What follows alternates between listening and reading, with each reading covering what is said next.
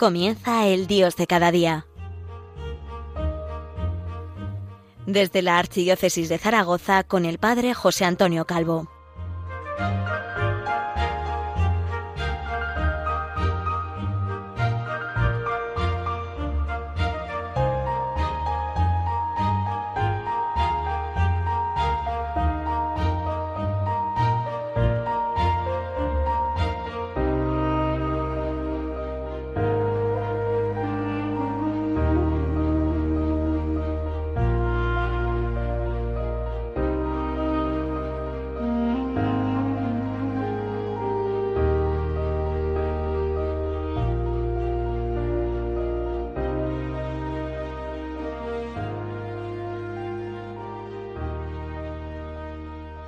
Buenos días, bienvenidos a este espacio de Radio María, la radio de la Virgen, el Dios de cada día. Les habla el Padre José Antonio Calvo desde Zaragoza, la diócesis del Pilar. Eh, durante estos días pasados he podido disfrutar de unas vacaciones junto a, un grupo de compañeros sacerdotes, eh, subiendo cumbres, eh, admirando valles, y, claro, al contemplar esas maravillas de la creación, uno se queda pasmado. Pero poder celebrar la Sagrada Eucaristía, la Santa Misa, todas las mañanas, es todavía mayor, es todavía más grande, es todavía más admirable. Por eso, en mi oración eh, diaria y en mi periodo de estudio, de formación, pues eh, vengo ahondando en, la celebración de la Santa Misa, en el sacramento de la Eucaristía, y, claro, me quedo corto. Sin embargo, quiero ir compartiendo con todos ustedes algunas reflexiones sobre la misa, sobre la misa que eh, celebrarla, vivirla, es servir a la Iglesia como la Iglesia quiere ser servida es lo mejor que podemos hacer por la Iglesia. Es unirnos al sacrificio de Cristo celebrándolo dominical y diariamente en la Santa Misa. Como sacerdote veía, veía muy clara esta vinculación con la Santa Misa, somos los hombres de la Eucaristía, y es que en el momento de nuestra ordenación presbiteral, al entregarnos el cáliz con el vino y la patena con el pan, el, obispo nos dice, recibe la ofrenda del pueblo santo para presentarla a Dios. Advierte bien lo que vas a realizar, imita lo que tendrás en tus manos y configura toda tu vida con el misterio de la cruz del Señor. Es verdad, es para los presbíteros, pero de algún modo todo católico advierte en esta oración un mensaje profundo y grande. Cuidado con la Eucaristía, mucho cuidado. No es propiedad tuya, ya seas laico, ya seas miembro de una congregación religiosa, ya seas diácono, ya seas presbítero, ya seas obispo. La Eucaristía es la ofrenda del pueblo santo de Dios. La Eucaristía es de la Iglesia. Además, para celebrarla tienes que advertir bien lo que vas a realizar. Estamos hablando de algo que nos trasciende y que nos supera. Lo que vamos a realizar tiene que ver con la última cena y tiene que ver con el sacrificio de Cristo en la cruz y tiene que ver con el cielo. Además, se pide imitar lo que tendremos en las manos los sacerdotes y los fieles, cuando comulgan, también van a tenerlo en sí que es el sacrificio del Señor. Esto solamente se puede imitar configurando toda la vida con el misterio de la cruz del Señor. El misterio de la misa, la última cena, el sacrificio de Cristo en la cruz. Hay una persona que ha estado tanto en la última cena como en el Calvario, y este es el apóstol San Juan, el evangelista. En la última cena estuvo in sinu Jesu, es decir, recostado en el costado del Señor. escuchando los latidos del corazón de Jesús al ritmo de su pasión de amor, anticipada sacramentalmente en la última cena, al tiempo que instituía el sacramento de la Eucaristía, el sacramento del orden y nos entregaba el mandamiento nuevo del amor. Y luego, en el primer Viernes Santo, San Juan estaba como María, juxta crucem, al pie de la cruz.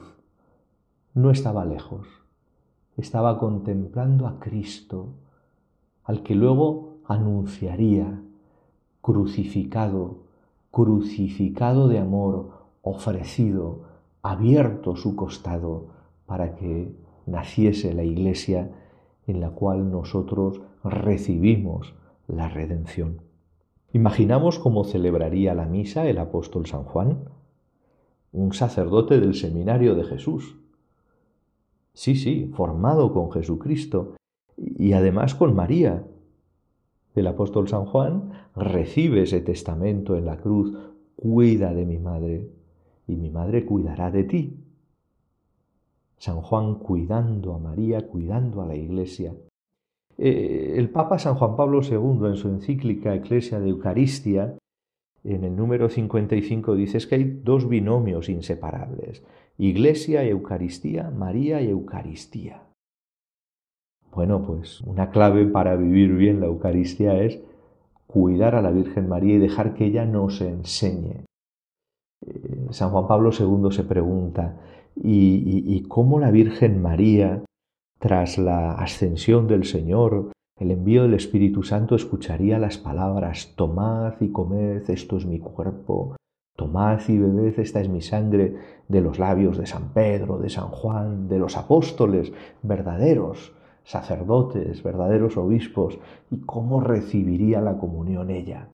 Por eso muchos cristianos en todo el mundo, antes de comulgar o cuando no podemos comulgar, eh, recitamos esa oración maravillosa de comunión espiritual yo quisiera, Señor, recibirte con la misma pureza, humildad y devoción con que te recibió María, con la que te recibió tu Santísima Madre.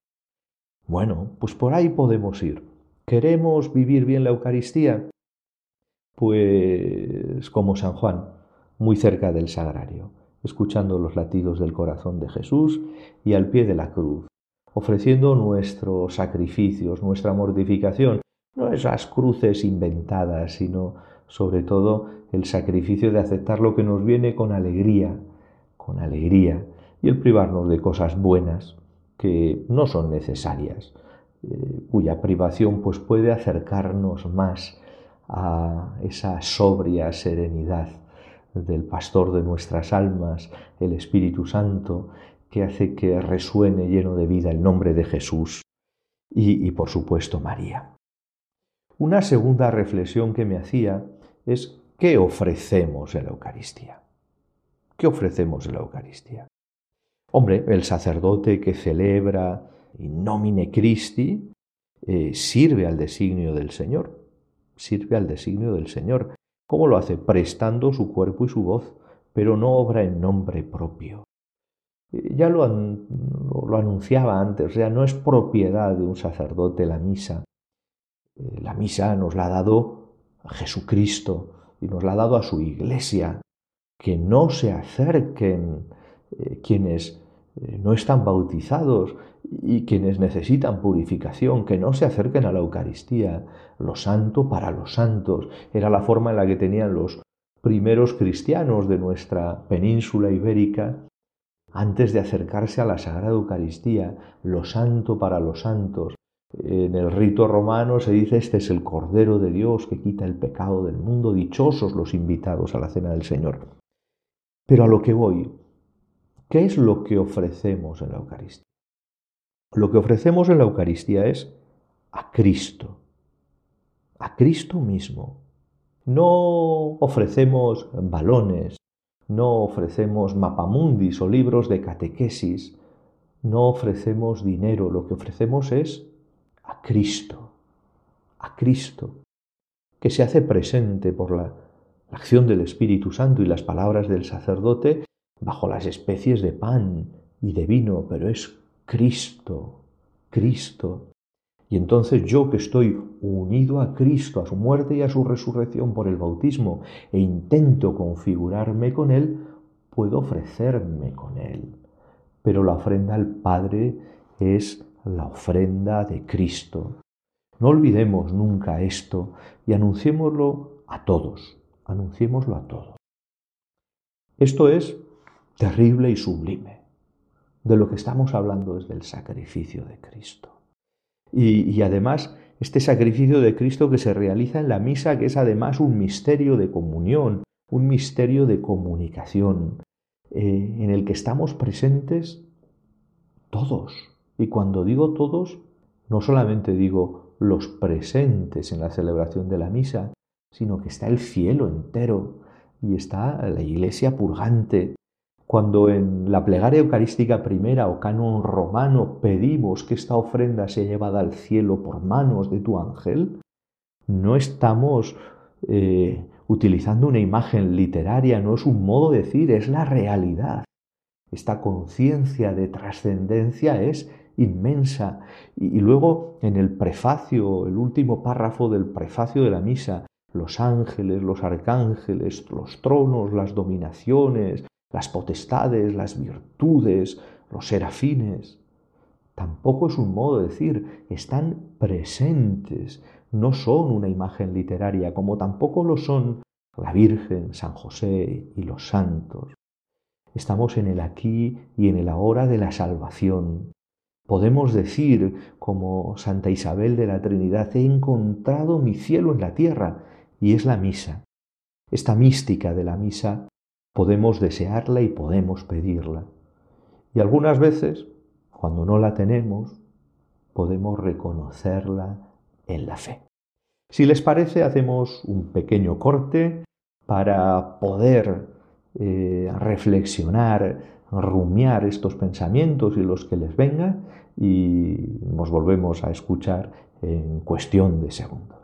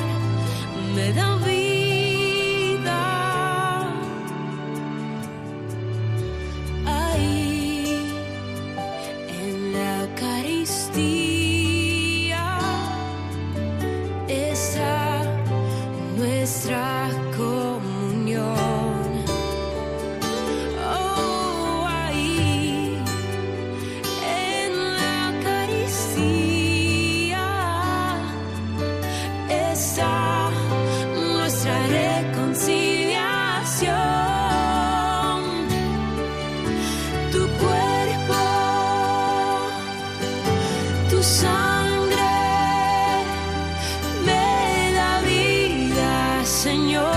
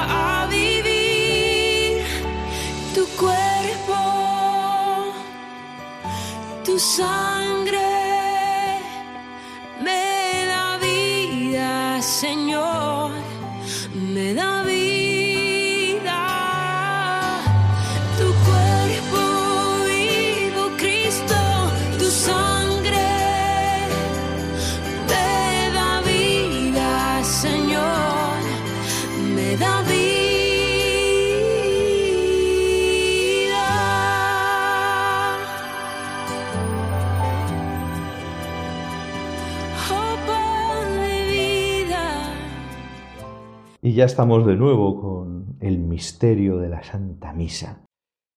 Hablábamos de quién ofrecemos, hablábamos de cómo prepararnos para vivir la misa con San Juan, con la Virgen, hablábamos de este misterio de comunión. Y, bueno, yo entiendo también que, que la misa también es un misterio en el que encontramos el amor primero, nuestro amor primero.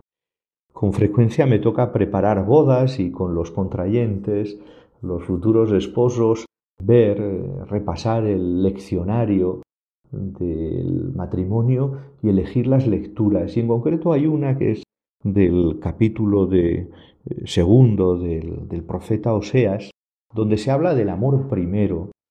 La llevo al desierto, le hablo al corazón, me llamarás esposo mío, Aquel día haré una alianza en su favor, me desposaré contigo para siempre, en justicia y en derecho, en misericordia y ternura, en fidelidad, y conocerás al Señor.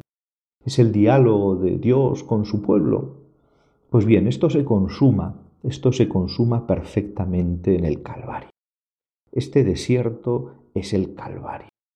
Y es allí donde se sella esta alianza en favor nuestro, esta alianza es la sangre de Cristo derramada, es el cuerpo de Cristo entregado.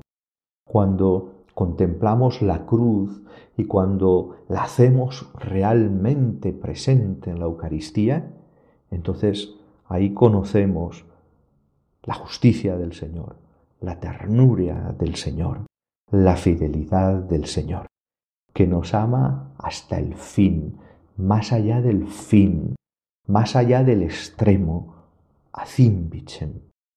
De algún modo en la misa también renovamos nuestra vocación al contemplar el amor tan grande que Dios nos ha tenido entregándonos a su Hijo querido para borrar nuestros pecados y librarnos por su sacrificio de la muerte eterna, entonces podemos recogernos y decir, Señor, sí, yo también quiero cumplir tu voluntad hasta el final.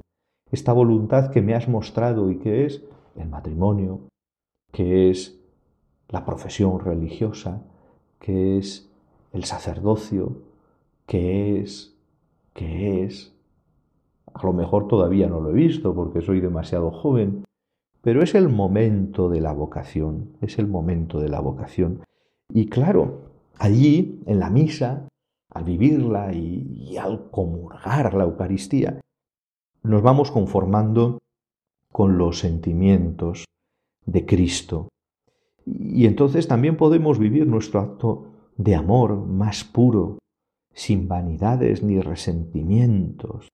Es entonces cuando nos podemos entregar, cada uno a quien tenemos que entregarnos, el esposo a la esposa y a los hijos, la esposa al esposo y a los hijos, el sacerdote a la iglesia, a su parroquia, eh, el religioso a su comunidad, a ese cielo también en la tierra que es eh, la comunidad como signo escatológico.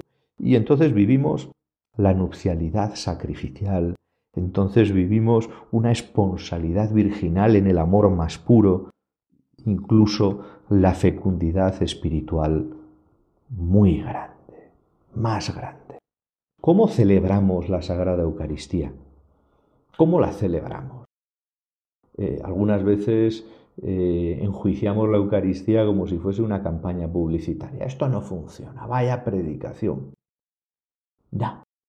La misa solo podemos entenderla no sometiendo a juicio lo que pasa allí, sino contemplando, contemplando. Me gusta a mí hablar de la contemplación y las contemplaciones.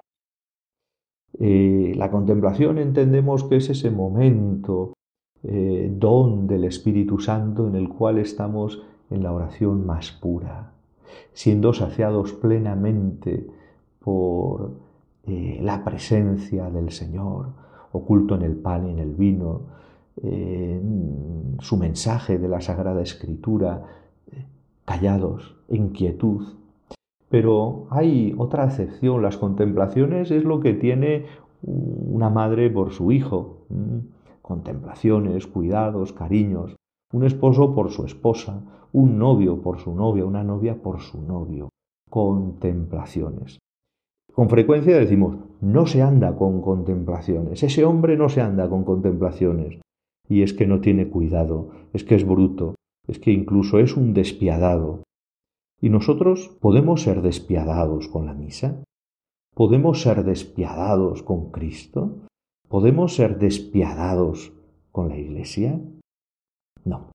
Nosotros tenemos que contemplar y movernos con contemplaciones en la misa, llegar pronto, bien vestidos, perfumados, en silencio, abierto el corazón y abiertos los ojos como abiertos los oídos, eh, llenando el silencio de nuestro amor, sin perdernos nada de lo que ya está ahí ocurriendo.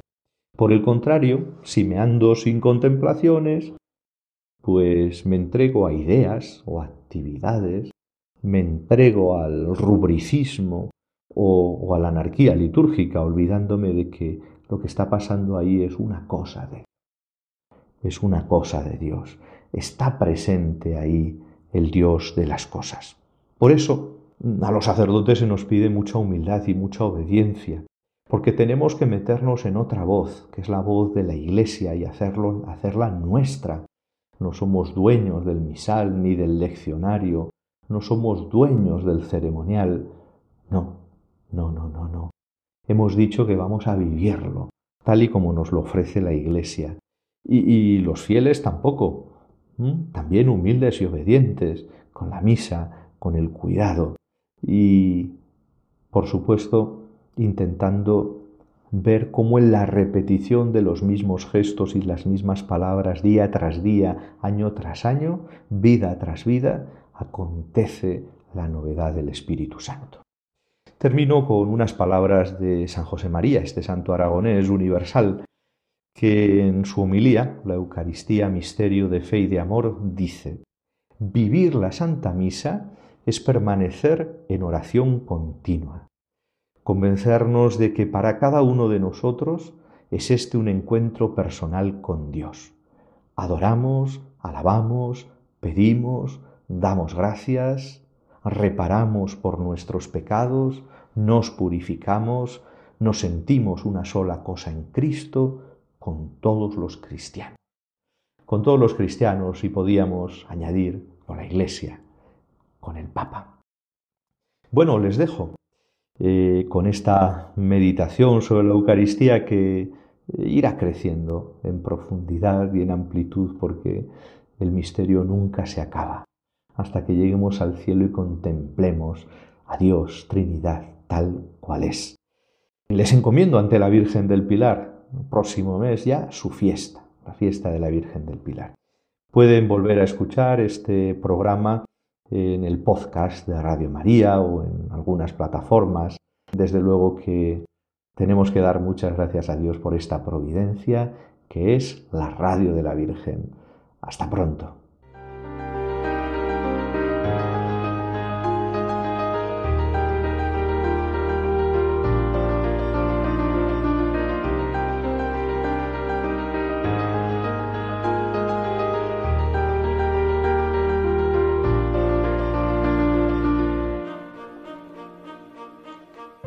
Finaliza el Dios de cada día, hoy desde la Archidiócesis de Zaragoza con el Padre José Antonio Calvo.